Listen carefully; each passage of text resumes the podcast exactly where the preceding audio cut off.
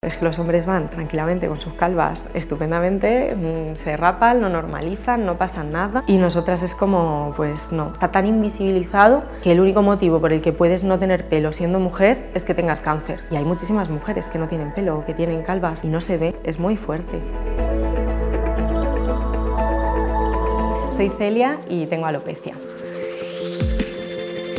Empezó a los cuatro años, empecé teniendo calvitas pequeñas que me tapaba con el pelo y ya está. además yo no era muy consciente de que esto estaba pasando. A los 10 años ya empezó a caerse trozos de pelo importantes y nada, ya a los 11, 12 ya se me cayó por completo. Cuando se me empezó a caer del todo, era como incomprensión absoluta, ¿no? De qué está pasando, por qué mis amigas tienen pelazos, que encima era como súper importante tener pelazos siendo chica, y yo no.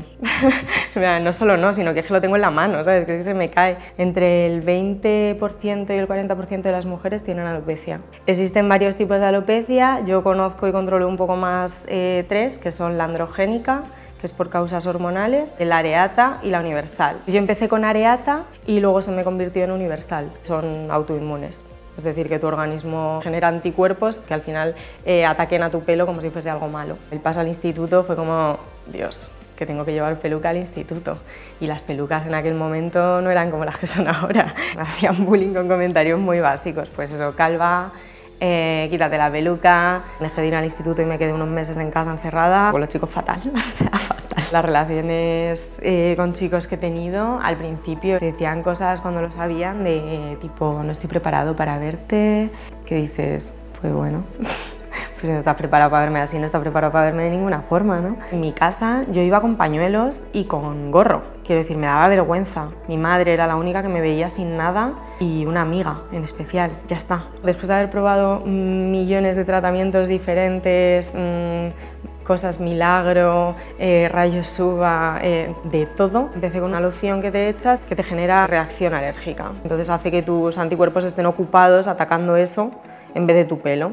¿Qué pasa? Que para que sea efectivo tienes que ir aumentando la agresividad y te hace unas heridas en la cabeza que llega a un punto que dices, se acabó, o sea, no puedo más. Es verdad que hizo que me creciese el pelo, pero ¿a qué precio? Que dije, ya está. O sea, si es que es autoinmune, si es que va a llegar un momento en el que se me va a caer, para que verán más médicos todo el rato.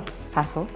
Mis padres encontraron un grupo de alopecia en el que pues había un montón de mujeres, un montón. Y bueno, yo conté mi historia y una familia de Galicia me invitó a su casa a pasar el verano, vamos, a mí y a toda mi familia, porque su hija tenía alopecia y ella la llevaba muy bien. En el momento en el que llegué allí y vi a esta chica sin nada, viviendo la vida y súper fresquita, porque además hacía un calor, que madre mía, pues dije, uy, y me quité todo, que yo recuerdo la cara de mi padre en ese momento, que se le saltaban las lágrimas, o sea, fue un momento como que lo tengo en la memoria, pero para siempre. Y a partir de ahí, pues el ir viendo que hay más mujeres y viendo que no me podía limitar así, pues fui como asumiendo que ya está, que no pasaba nada y que todo bien y que para adelante. Me gustaría hacerles llegar a todas las mujeres con alopecia el mensaje de que valemos muchísimo con o sin pelo y que eso no nos determina ni nos define de ninguna forma. al final es como ponernos una falda más larga o una falda más corta, que somos nosotras y punto, ya está.